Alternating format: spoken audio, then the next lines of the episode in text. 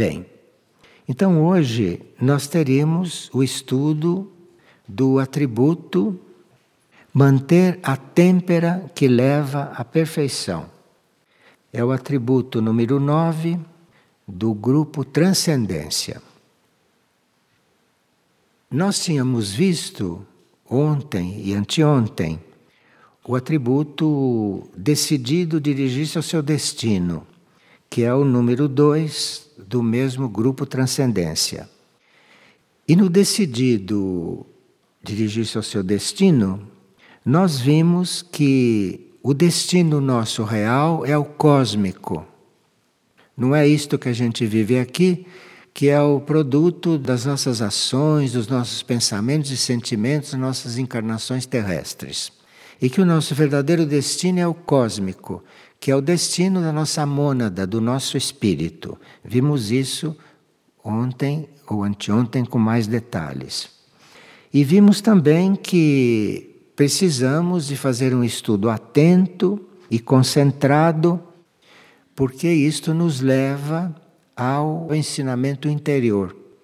O nosso ensinamento, vimos né, na partilha de ontem, o nosso ensinamento pode vir de dentro de nós. Mas para isso nós precisaremos desenvolver a atenção e desenvolver a concentração para que isso chegasse a acontecer. E vimos também que existe um plano evolutivo para tudo, para o universo, para o planeta, para a humanidade, para cada um de nós. Existe um plano evolutivo e que esse plano é perfeito. O plano evolutivo para nós é perfeito. E nós vimos então no estudo de ontem que precisamos estar atentos, não é? Para não interferirmos ou transgredirmos esse plano para nós e nós teríamos que ter muito autocontrole para isso. E vimos também ontem que temos que esquecer e deixar de valorizar o que já fizemos, pois tudo isso nada representa para a vida em liberdade Vimos isso ontem. Então, tudo aquilo que nós, quando fazemos exame de consciência, ou que nos lembramos, recordamos, não? Tudo aquilo que fizemos e tudo isso, no momento em que a gente constata o que tem que transformar, a gente deve esquecer aquilo, esquecer deixar de valorizar aquilo, não ficar carregando uma culpa, não ficar carregando a coisa que fez, não é? Isto é muito negativo e não é espiritual isto não. Porque isto impede que a gente seja mais livre. Há muitas pessoas que acham que são prisioneiras dos outros. Outras pessoas acham que são prisioneiras porque estão numa cela atrás das grades. Não, nós somos prisioneiros é de nós mesmos. Como estamos prisioneiros de nós, como estamos prisioneiros do nosso ego, acabamos às vezes até numa prisão concreta. Mas isso porque éramos prisioneiros do nosso ego antes. E nós somos normalmente prisioneiros de nós mesmos. Então estávamos trabalhando esse raio, que está é um raio energético, é o décimo segundo raio, é o raio da libertação é o raio representado pelo instrutor Muriel, que foi Pio de Pietreutina. E vimos também ontem que trata-se de nós transcendermos o que somos. Trata-se disto. Não se trata de nós estarmos contentes, felizes, aprovando o que somos. Não se trata disto, não. Se trata de nós transcendermos o que somos. Como estamos não serve. Isto é um exercício espiritual, hein? Porque isto diminui o nosso orgulho, isto diminui a nossa vaidade. Há pessoas que não conseguem acalmar a vaidade. Vê que não conseguem deixar de tingir cabelo, não conseguem deixar de passar creme, lápis, esmalte, não conseguem. Então é preciso que se liberte de si, são prisioneiros, prisioneiros de si mesmo, porque ninguém os obriga a fazer isto. Ninguém nos obriga. Então, trata-se de nós transcendermos, de nós não sermos mais como somos. Isto em todos os sentidos. E aí, se tivermos um trabalho contínuo, correto, fiel, de oração, um trabalho firme, permanente de autoobservação, de autocontrole, isso tudo sem, sem ficar muito diferente dos outros, porque não precisa. Isso é um trabalho interior, isso não precisa nem estar estampado no seu rosto. Então você está normalmente com os outros, mas está fazendo este trabalho de se libertar de você. Porque quando você se liberta de você, você não se sente mais prisioneiro de coisa alguma. Vocês conhecem a história de muitos prisioneiros famosos, não? Como Cherubindo e outros grandes seres que passaram muitos anos em prisões e que em prisões desenvolveram muito espiritualmente, escreveram obras nas prisões. Então, isto é uma coisa que nós Ontem vimos a propósito do décimo segundo raio, o raio da libertação. Bom, então hoje vamos passar para o atributo manter a têmpera que leva à perfeição. Diante da situação planetária, nós temos que ter presente que o destino da humanidade não pode depender do arbítrio humano. Se nós estamos estamos buscando a perfeição, temos que saber certas coisas básicas. Então, o destino da humanidade, não o nosso destino pessoal, o destino da humanidade como um todo, não depende do arbítrio humano, das próprias pessoas. Porque o destino da humanidade é uma coisa muito mais importante do que nós possamos imaginar. Nós que somos tão imperfeitos, não podemos imaginar o quanto a humanidade como um todo é importante. E o quanto é importante que a humanidade chegue a um certo nível de desenvolvimento para que certas coisas aconteçam no universo. Então, o destino de uma humanidade que tem tanta importância para o universo, não pode ficar o sabor do nosso arbítrio, porque nós não sabemos o que somos e não temos a possibilidade, por lei, de desencaminhar a humanidade toda. Isto é bom saber. Porque a humanidade tem um papel no cosmos.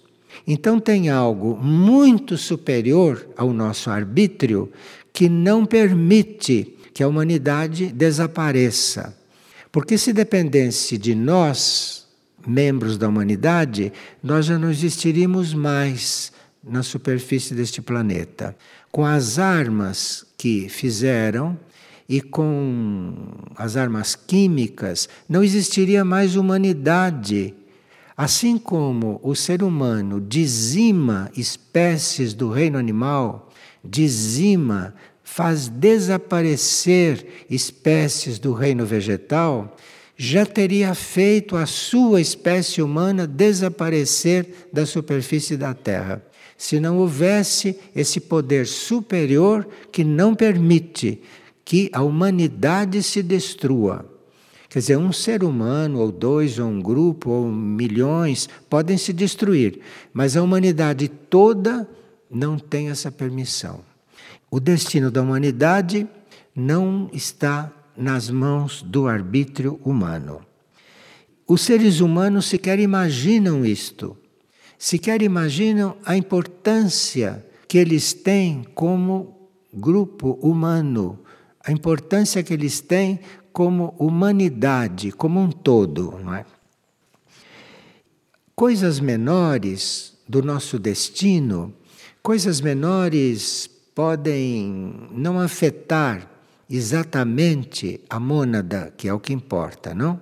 Nós somos imortais é no nível da mônada, é o espírito. E essas coisas menores que nós transgredimos, isto, isto não vai impedir que o nosso ser cósmico tome as direções que ele deve tomar. Tanto assim que há muitos seres que, no nível humano, no nível consciente, como seres humanos, estão perdidos, literalmente perdidos, cujo ser cósmico está não só consciente de que ele está perdido, mas o deixa se perder para que aqueles átomos aprendam alguma coisa. E aquele ser cósmico que não vai se perder está consciente que aqui embaixo tem um perdido, que é o seu prolongamento, mas ele vai cuidando, não é? Para que isto não seja um desastre dentro do plano evolutivo.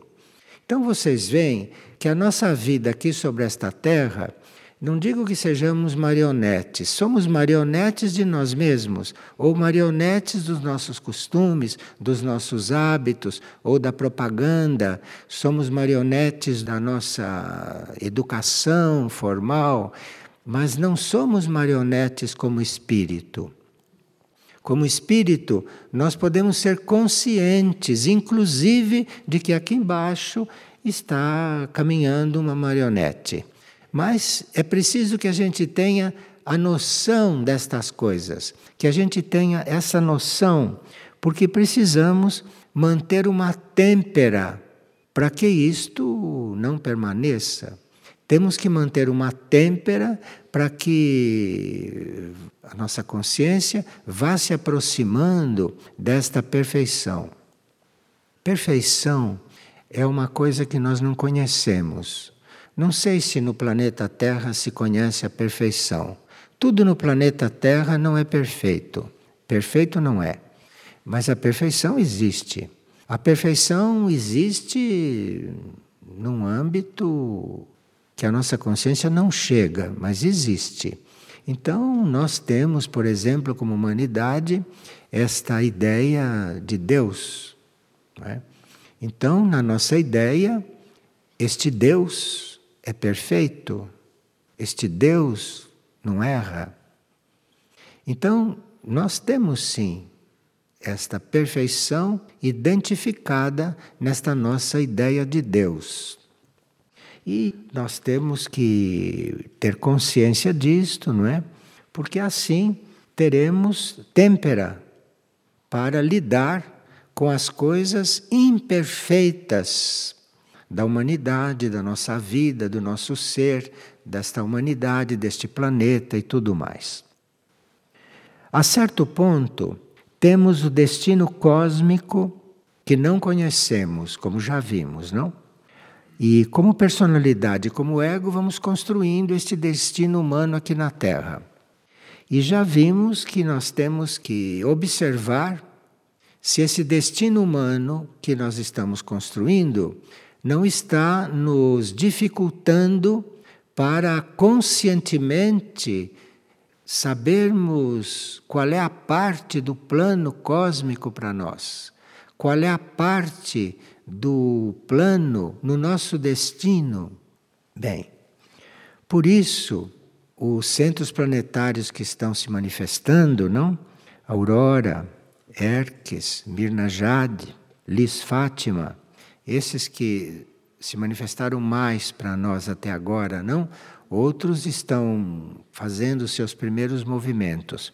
É muito importante nós irmos acompanhando esses movimentos dos centros planetários, porque com esses movimentos nós iremos reconhecendo algo que vem dos níveis intraterrenos, que vem dos níveis suprafísicos e que vão nos mostrando, que vão nos apresentando o nosso verdadeiro destino, o nosso verdadeiro plano para esta humanidade e para nós. Isso os centros planetários estão se encarregando de fazer à medida que nós vamos dando atenção a eles. Agora, não é só dar atenção, é preciso também seguir, não? Seguir a energia deles, seguir as orientações deles, as manifestações que eles fazem. E nós já estamos um pouquinho habituados já a recebermos instruções, a recebermos inspirações e até recebemos mantras para nos ajudar nesta sintonia com esta realidade maior. E vimos também que os atributos do monastério são um meio. Os atributos do monastério são um instrumento para nós nos alinharmos com estas coisas todas. Nós teríamos que ter presente que a humanidade precisa aceitar a iluminação. A humanidade é opaca, é obscura. E o que nós chamamos de iluminação é esta clareza que pode acontecer na nossa consciência. Então, um ser iluminado é aquele que não tem uma consciência opaca, ele tem uma consciência mais clara, ele tem uma consciência mais ampla, ele tem uma consciência que pode conceber até a união entre planetas, a união entre universos, a união entre vários tipos de humanidade. Então, isso se chama iluminação, num certo sentido. Estamos dando o nome de iluminação para isto. E que é essa clareza. E isto pode surgir sim no ser humano. Esta clareza relativa, não, não uma clareza total, óbvio. Nós não podemos ter a mesma clareza de um arcanjo, não podemos ter a mesma clareza de um regente monádico, mas poderemos ir tendo clareza dentro da nossa escuridão. A vastidão do cosmos, o cosmos em si e o universo, dá o melhor possível para a humanidade nesse sentido. E o cosmos, a consciência cósmica e a consciência universal até permitem que consciências se focalizem na humanidade e que até transmitam, transmitam leis desconhecidas para nós, leis que nós não conhecemos, consciências que chegam a canalizar a sua sabedoria e se deixar transmitir por canais que estão, afinal, aqui na condição humana. E isto tudo é um ato de misericórdia do cosmos, porque nem todos os nossos canais, nem todos os seres humanos que são canais para estas coisas que vêm do alto são são muito puros, são seres como nós, não é? Mas que se dedicaram que se entregaram ao serviço, não? Então foram muito ajudados nesse sentido. Mas não são muito diferentes de nós, só por ser canal. Então, nós estamos com uma oportunidade muito grande neste momento, porque os meios de comunicação, ou esse sistema de satélites, isto tudo, isso está tudo destinado a não funcionar Falta muito pouco para esses satélites todos não funcionarem, ou que fiquem prejudicados grandes setores das comunicações. Então, nós estamos sendo avisados que precisamos ir cuidando do nosso canal, do nosso canal. Porque se cada um de nós tiver um canal já em formação, pelo menos a orientação para si vai ter. Eu não digo que você faça um canal agora e que esse canal fique ditando normas para a humanidade. Para isso precisa já ter um, um lastro, precisa ter uma experiência não é? anterior como canal, para canalizar uma coisa que influencia a humanidade. Isto precisa ser um, um canal maior, tipo aqueles que são os profetas, etc. Agora, a vastidão do cosmos, o universo, dá o melhor para cada um de nós. E sem esse auxílio, a humanidade nem conseguiria perceber que existe uma lei no cosmos que é uma lei do bem geral. O cosmos tem uma lei que é o bem geral, de forma que o cosmos, o universo, está misericordiosamente nos socorrendo. Isto está dentro de uma lei cósmica. Isto não é nada demais, porque na lei cósmica existe a lei do bem geral. Bom, quem sabe se essas coisas todas abrem o nosso coração? Quem sabe se essas coisas todas nos fazem não ficar tanto enfocados neste mundo tão pequeno, não é que é a consciência humana, nestas coisas tão mínimas, tão sem importância e tão, e tão sem nenhum sentido, não é para uma consciência maior.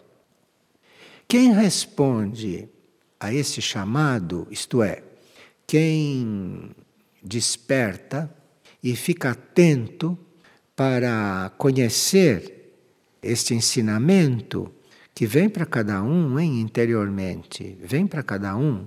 Mesmo que a humanidade toda esteja distraída, brincando de viver, esse ensinamento vem para indivíduos ou vem para grupos. Então, quem responde ao chamado deste ensinamento é considerado pela consciência maior um devoto. Então, um devoto, deste ponto de vista, um devoto, do ponto de vista de quem está buscando a perfeição, um devoto não é nada disto que a gente vê aqui embaixo, na Terra. Um devoto, então, é aquele que responde ao chamado do ensinamento, não é? E que coopera com as forças cósmicas positivas. Isto é um devoto. Então, neste monastério, vamos ver se reformamos a nossa ideia de devoto. E que isto que a gente chama de devoto, todos nós deveríamos ser. Não precisa estar no monastério para ser devoto. O devoto todos deviam ser como os animais são devotos nossos. Se vocês observarem, há cães que são devotos nossos, há cães que veem em nós alguém, alguém que ele é devoto. Vocês já perceberam isto? E não são só os cães, outros animais também. Então, um devoto na consciência deste monastério seriam aqueles que cooperam com as forças cósmicas positivas. Isto é um devoto. Isto é o devoto do cosmos. Então, neste caminho, alguns devem assumir tarefas como devoto. Não é esses devotos que se dizem devotos e não assumem tarefa nenhuma. Ou assumem aquelas tarefas para eles fazerem nas horas vagas. Ou assumem aquelas coisas que não é prioridade no ritmo da vida. Isso não é devoto.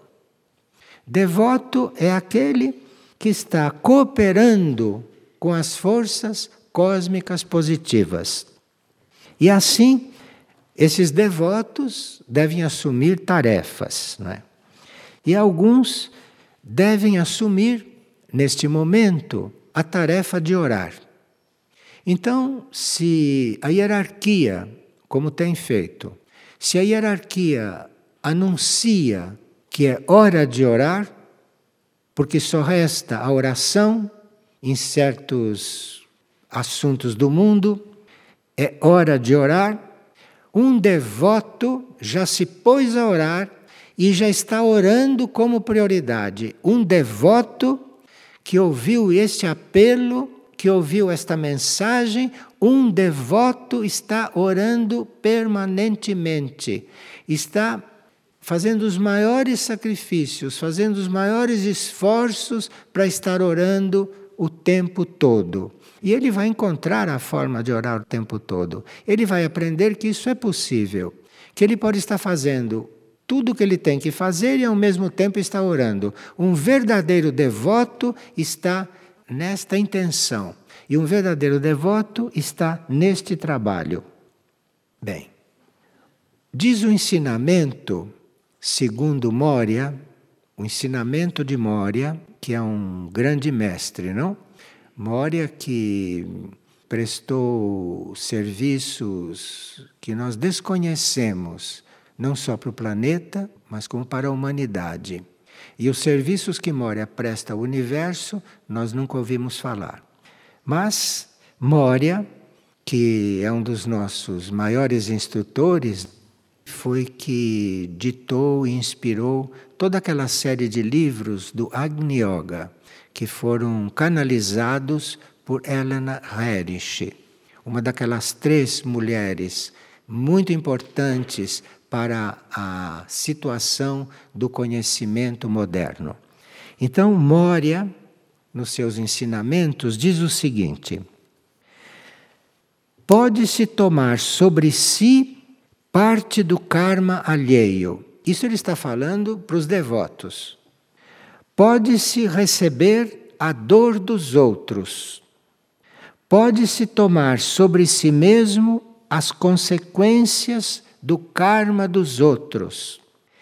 Podem os devotos dividir entre si parte do karma coletivo.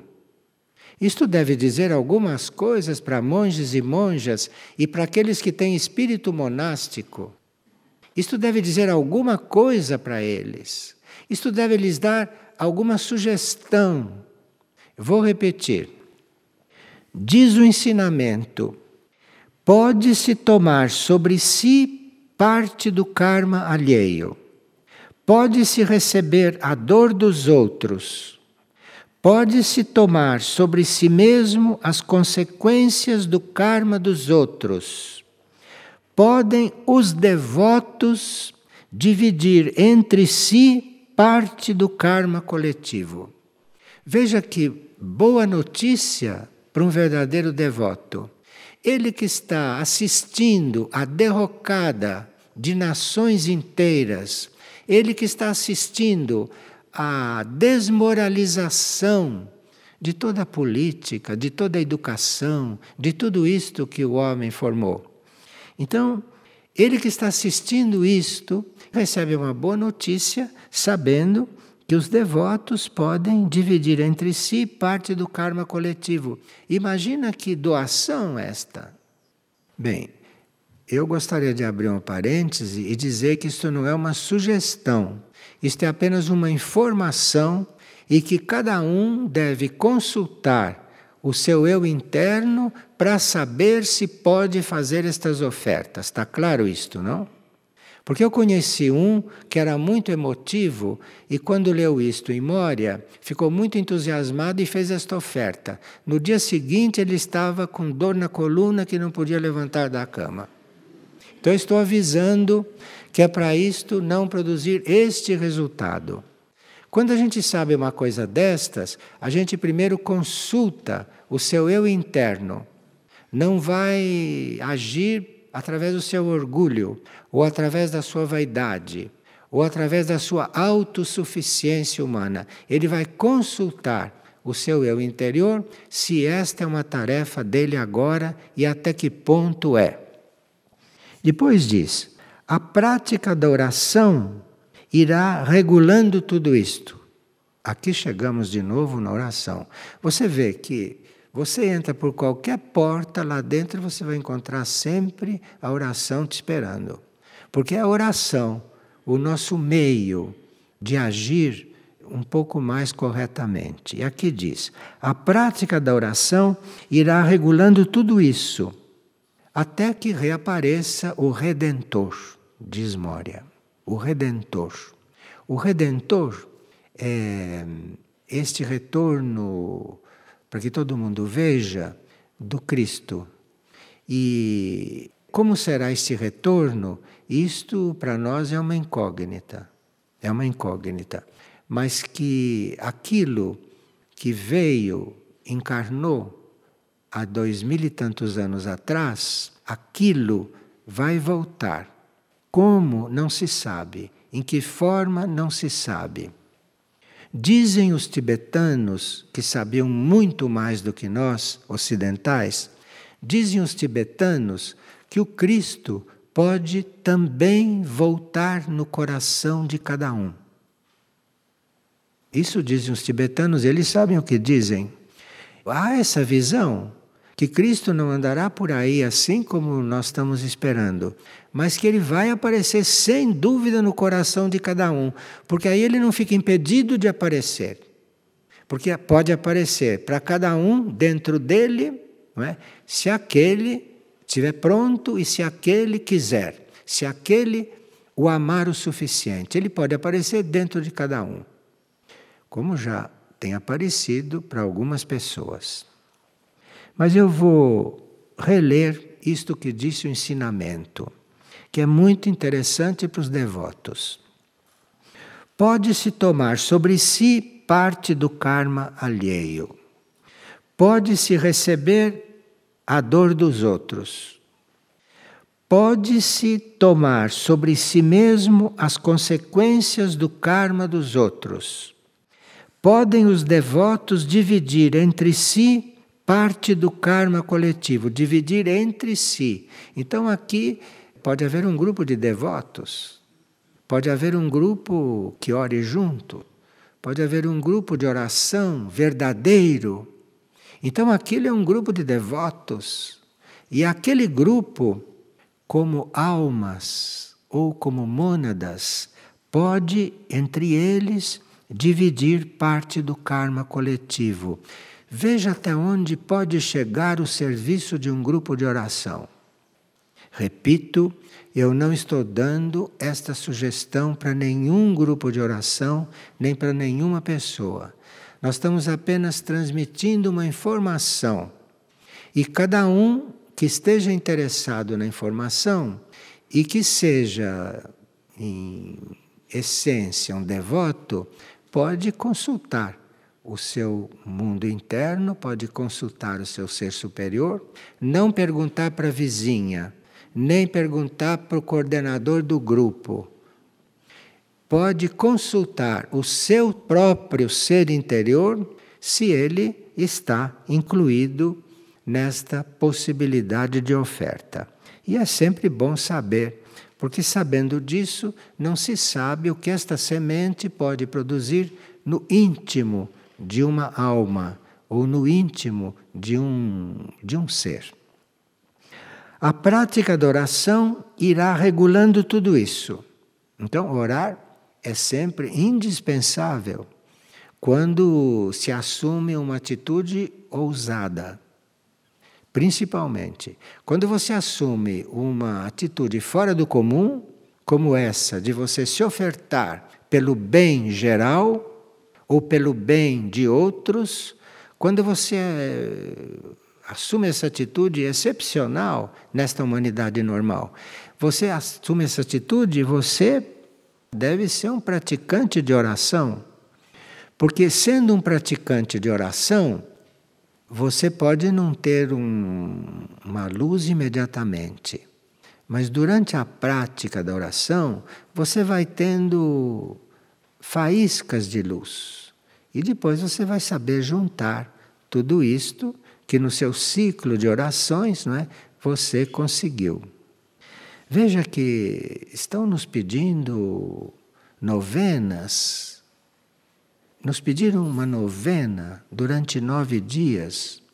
Claro que esta novena deve produzir algum resultado que uma oração diária que não fosse uma novena não produziria.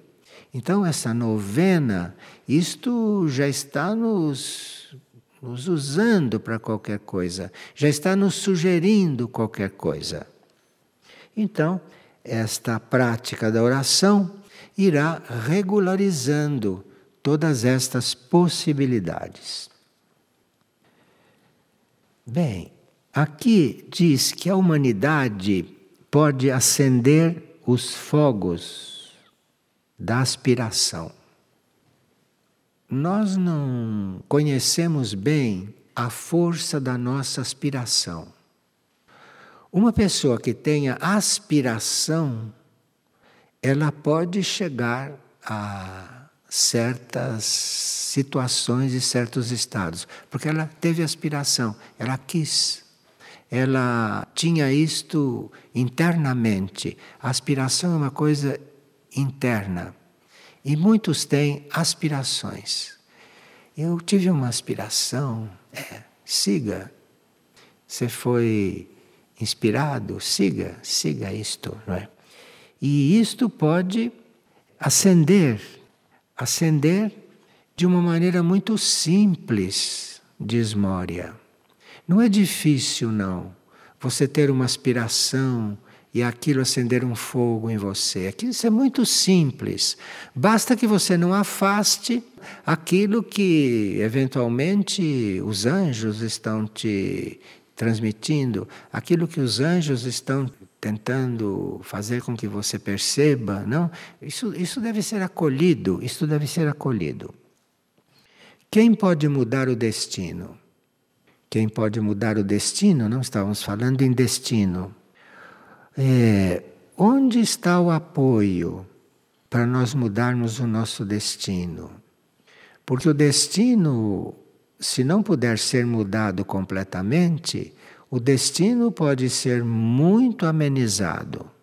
O destino pode ser transformado, adaptado. Certas coisas do destino, digamos que sejam compulsórias num determinado momento da nossa trajetória, mas não é que o destino seja completamente fixo na sua totalidade. E quem é que pode nos apoiar nessa transformação? Diz Moria que o pensamento, o pensamento inspirado e a nossa permanência no pensamento correto, a nossa fidelidade ao pensamento positivo, o nosso amor pelo pensamento evolutivo, isto tudo vai tirando da nossa consciência tudo aquilo que é temor, tudo aquilo que é dúvida, tudo aquilo que é ódio, tudo aquilo que é vacilação. E já vai preparando o ambiente, vai preparando o ambiente. E os raios, já vimos que os raios são doze, não? E do oitavo ao décimo segundo são raios imateriais, falam da onisciência, falam da libertação, da intercomunicação entre os universos. Esses raios podem ajudar muito a nossa consciência. Esses raios podem fazer um verdadeiro arejamento na nossa consciência, desde que a gente esteja realmente buscando não acertar, que a gente esteja buscando a verdade. Moria dá muita importância à busca da verdade. E nós sabemos que nós não sabemos o que é a verdade. E não sabemos o que quer dizer verdade. Mas apesar disso, podemos estar na busca da verdade. Aqui que se tem que chegar. Nenhum de nós sabe o que é a verdade. E nenhum de nós sabe a verdade sequer sobre si, imagina. Mas quem está na busca da verdade, né, começa a mudar o seu destino naquilo que as leis maiores não podem conceber como mudança. Bom, existe uma coisa muito simples e que nós podemos entender imediatamente e que se transformarmos isto em nós, vai nos abrir algumas portas. E é o seguinte: sempre que a gente se considera satisfeito, deve acabar com isto.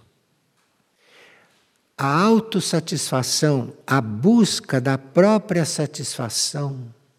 Eu disse, eu quero estar satisfeito.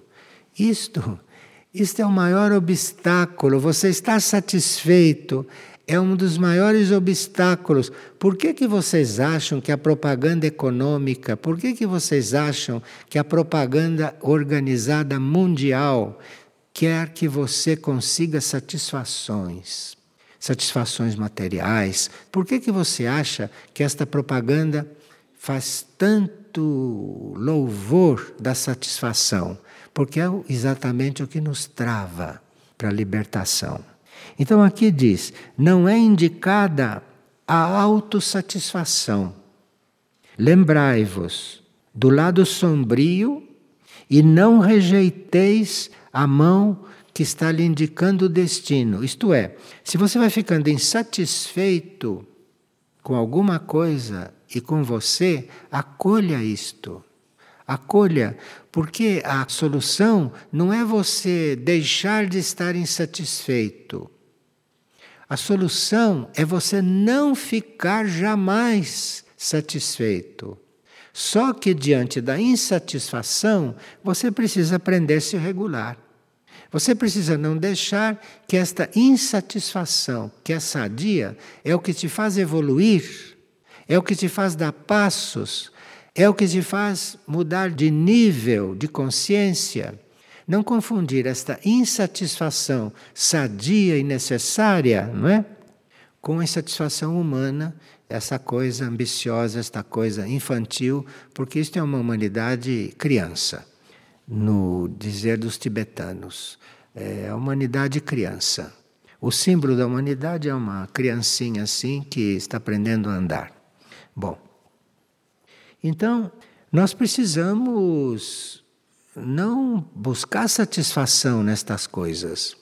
Porque, inclusive, quando você chega diante de uma rápida visão do infinito, uma rápida visão do universo, uma rápida visão do cosmos, se você não estiver habituado a estar insatisfeito, você ali vai ter uma crise, porque você vai se sentir tão minúsculo que você vai entrar numa crise. Então é preciso estar habituado a estar insatisfeito, com cuidado para isso não afetar toda a parte positiva que você tem que irradiar na sua vida diária, inclusive para poder conviver com seres que precisam muito, que necessitam muito de amor, de orientação e de boa companhia. Bem, a insatisfação, se é bem assumida, a insatisfação, se é reconhecida e assumida como um, um instrumento para você mudar de ponto, isto acende muitos fogos.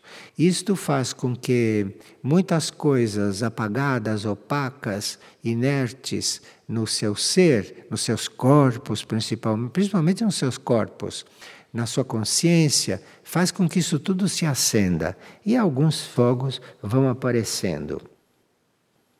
Agora, se isto é assumido, você vai começar a perceber, começar a assumir, começar a perceber e começar a sentir um, um apoio, um apoio que não é exatamente o apoio da sua própria mônada, que não é exatamente o apoio da sua própria alma. Esse você já tem em parte, mas você começa a sentir um apoio que, que é como se protegesse isto tudo. E esse é o apoio da hierarquia. Nesse ponto em que nós podemos chegar, neste ponto, você vai sentir este apoio da hierarquia. Isso não se pode dizer como é este apoio. Isto cada um tem que chegar a sentir, não é? tomando cuidado para não ficar se imaginando, se sugestionando que está sendo apoio, porque a hierarquia não é muleta. A hierarquia não é muleta. A hierarquia é o apoio para quando você está devotamente trabalhando, devotamente se empenhando, para quando você, como devoto, já fez tudo o que era possível e mais um pouco e não dá mais para fazer nada naquele momento, aí vem este apoio. Aí vem este apoio e vem esta complementação em alguns casos. Se a gente não perde o rumo no meio do caminho, né? Porque nós temos sempre o livre-arbítrio e pode-se perder o rumo a qualquer momento. Antes da quarta grande expansão de consciência, pode-se perder o rumo a qualquer momento. Então é preciso muito cuidado consigo, sempre consigo, ter muito cuidado para passar por tudo isto, não é? sem que, sem que haja um retrocesso ou sem que haja algum abalo. Então, manter a têmpera que leva à perfeição não é? É um pouco uma síntese de tudo isto. Você manter a têmpera, você tem que manter a, a sua intenção, não é? Custe o que custar, porque no fundo tem sempre uma insatisfação que deve ser reconhecida como uma irmã amada neste momento.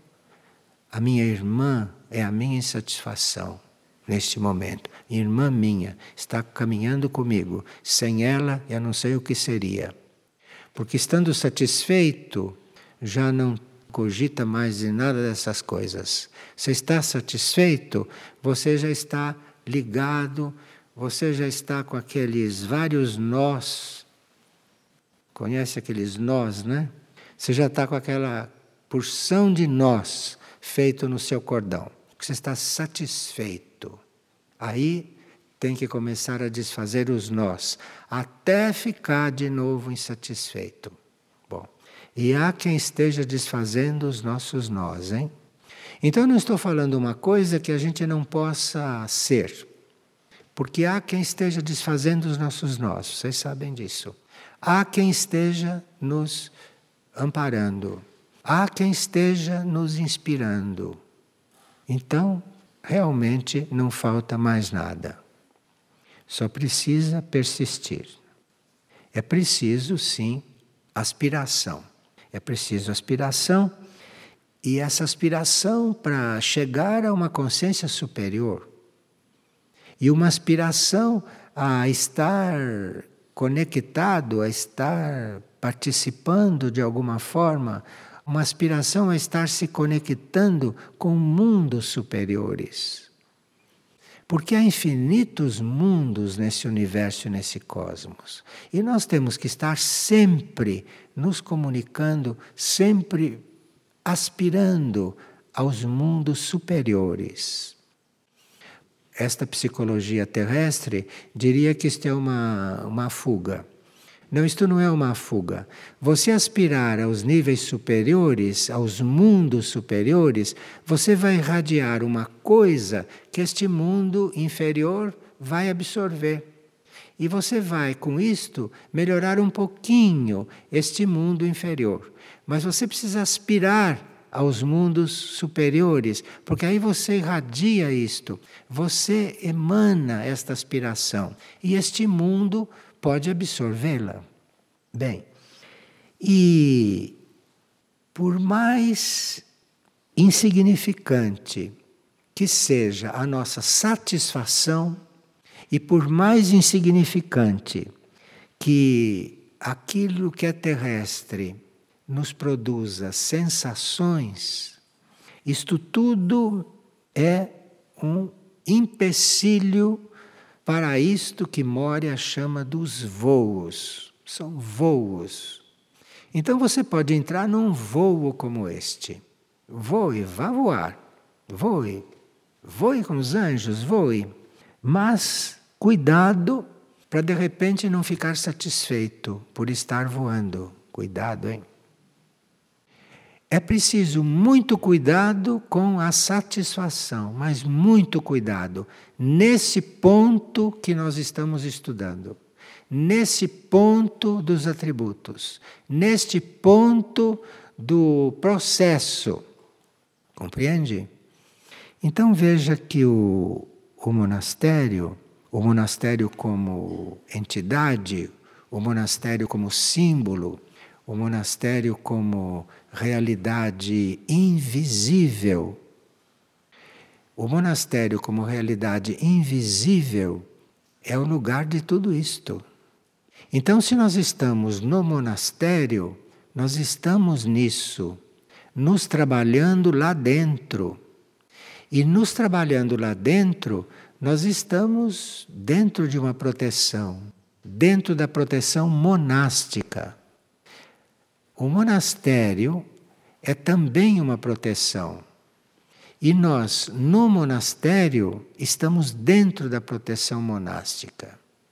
E por isso se está falando estas coisas numa reunião de monastério, aonde podem participar todas as pessoas que formalmente não são do monastério, porque este monastério é invisível. Este monastério é invisível. E esse monastério é aquele que deve alimentar os monastérios visíveis. Se os membros dos monastérios visíveis permitirem que isto flua e que isto fique presente aqui, fisicamente, através dos monastérios visíveis, ou através de algum devoto de verdade, através de algum devoto que esteja aí emanando tudo isto, que esteja aí representando tudo isto. Bom, eu acho que esta reunião com isto pode se considerar encerrada. E se nós trabalharmos estas coisas internamente, principalmente, não? E se permitirmos que esse trabalho interno se reflita no plano físico, no nosso ambiente, nós vamos prestar um grande serviço ao nosso ambiente. Seja aqui, seja em Aurora, seja em Erque, seja em Lis, não é? E ou no ambiente onde estivermos, percebendo menores ou maiores resistências. Mas as resistências estão aí como tudo está aí, e nós não temos que nos impressionar com as resistências.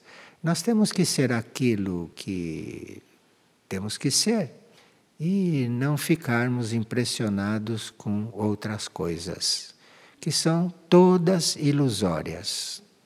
Todas ilusórias. Obrigado a todos, então.